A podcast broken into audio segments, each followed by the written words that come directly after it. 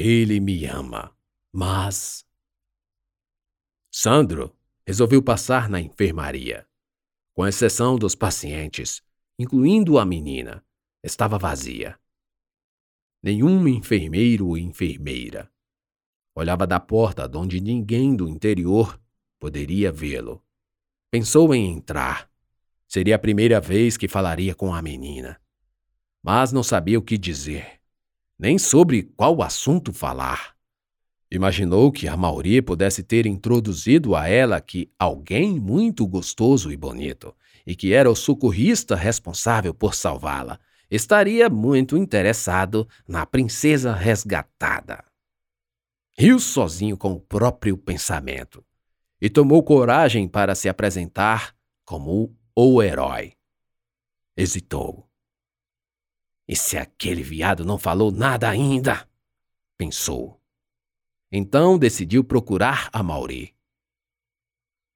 E aí, como é que tá a aproximação com a Brotinho? Sandro perguntou a Mauri. Que susto! A Mauri deu um pulo, girando em 180 graus levando a mão ao peito. Quando Sandro chegou sorrateiramente, viu num canto dos corredores distantes de alumínio. O lugar era um depósito de coisas velhas. A Mauri começou a fingir que procurava por algo que o susto lhe acabara de fazer esquecer. Ele sabia que Sandro o procuraria, apenas para retirar-lhe informações sobre a menina. Acontece que a Mauri que no início gostou do joguinho, agora não queria saber mais. Sandro, de outro lado, não percebeu que tudo não passava de um blefe. Por isso, sua inocência era motivo de piadas entre as enfermeiras. A Mauri voltou à pergunta de Sandro. O que você disse mesmo? Você não ouviu? O que está fazendo aqui? Não é da sua conta. Eu acabei esquecendo que era por causa de você. Agora me dê licença. Saiu cuspindo fogo. A simples pergunta sobre o que fazia o transformou numa brasa em chamas. Sandro abriu caminho e a Mauri quase o derrubou, trotando em passos fortes. Calma, amigo. Não sou seu amigo. A Mauri deu meia volta para apontar para Sandro. Não confunda as coisas. Só porque gosto muito de Mauro. Isso não quer dizer que sou seu amigo. Disse saiu do depósito. Queria gritar bem alto. Um tigre dentro de seus pulmões rugia, e sua laringe fechada num nó impedia o som de sair. Aquela manhã tinha sido uma das piores de Amauri, desde que ele e Marcelo começaram um relacionamento. Suas mãos tremiam, Sentia uma enorme vontade de fumar. Cinco anos, sete meses, trinta dias. Esse foi o máximo que conseguiu passar sem tocar numa carteira de cigarros. Mas o vício voltara forte. E não naquele momento, não naquele dia. Havia uma semana e três dias. Sim, há uma semana e três dias, a Mauri fumava escondido desde que soubera de Marcelo que os dois passariam o Natal separados. Não fumava no hospital. O risco de o virem era muito grande. Então não via saída a não ser sair. Ainda com um jaleco, passar pelo estacionamento e dar uma volta no quarteirão, como se estivesse indo e voltando de algum lugar. Onde você estava? Marta perguntou. Ela estava sozinha, e quando precisou de ajuda do colega, não o encontrou. Fui tomar um refrigerante. A Mauri respondeu ereto, limpo e impávido. Prédios de centenas de andares poderiam colapsar de ambos os lados, mas a Mauri mantinha-se, mas a Mauri mantinha-se em pleno esplendor. Apenas quando sentimentos de raiva e fúria o tomavam as rédeas, era que a mudança de humor era percebida, e da tristeza, da angústia e da aflição, a Mauri passou ao ódio do inominável. Porra! gritou na enfermaria. Todos olharam espantados. A menina levantou-se, pôs-se sentada e olhou para Marta. Ele saiu em disparada, contendo o choro. Marta ficou sem saber o que fazer. Não fazia ideia do que estava acontecendo. E tão de repente. É bom você ir olhar o que é. A menina sugeriu a Marta, que pediu licença a um paciente e saiu no rastro de Almauri. E meu remédio? Molusco resmungou, do que foi imediatamente contido pela menina. A Mauri estava aos prantos. Desculpa, amiga, desculpa. É tão difícil segurar por tanto tempo. Falava com o rosto contorcido e molhado de lágrimas. Mas o que foi? Por que você está assim? Não precisa se desculpar. Marta se aproximou, afagando-o com ternura. Parou de chorar. Limpou as bochechas com as mãos, uma com cada. Abriu a boca para falar, mas nada saiu. Quis chorar de novo. Pôs a mão na boca.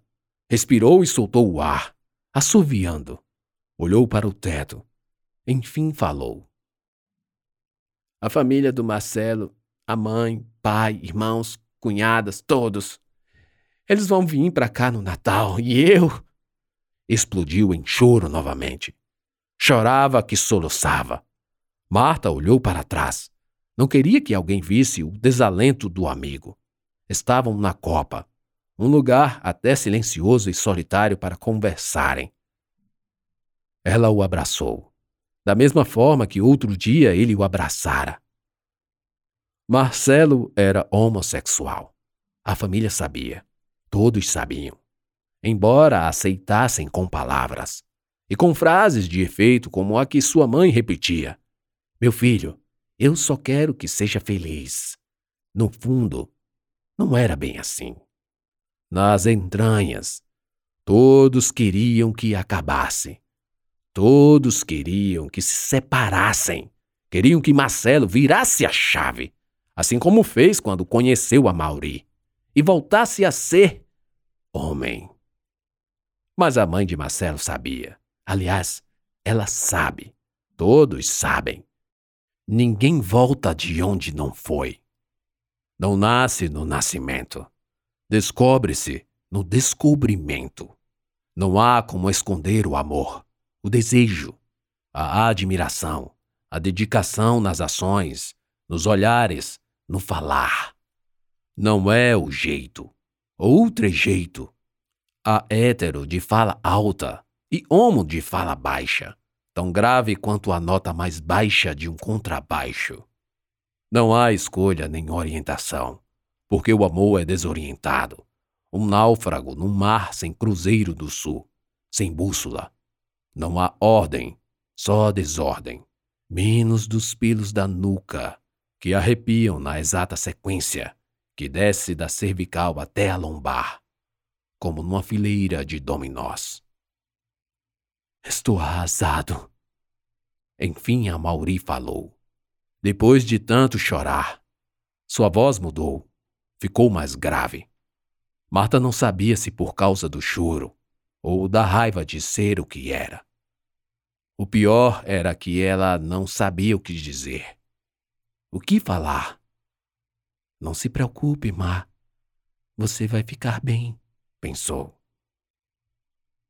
Ele ama você, é o que importa.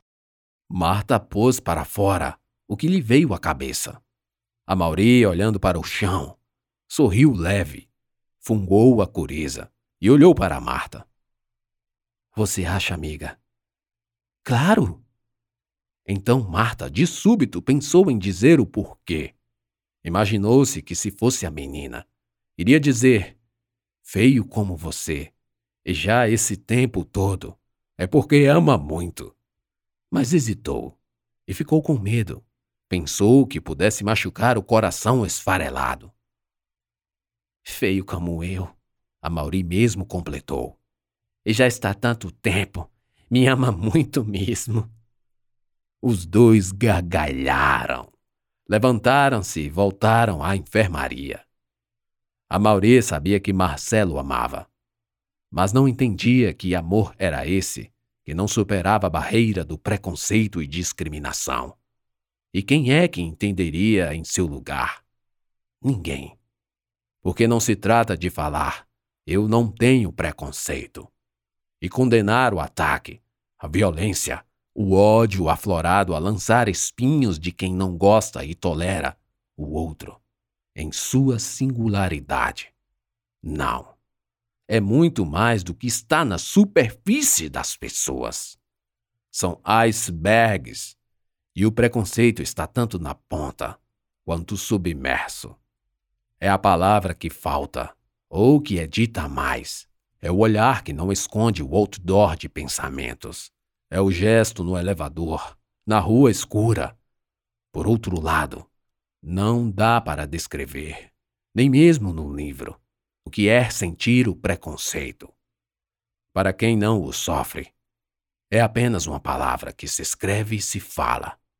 Só isso. Portanto, o melhor é parar. Não ousar continuar.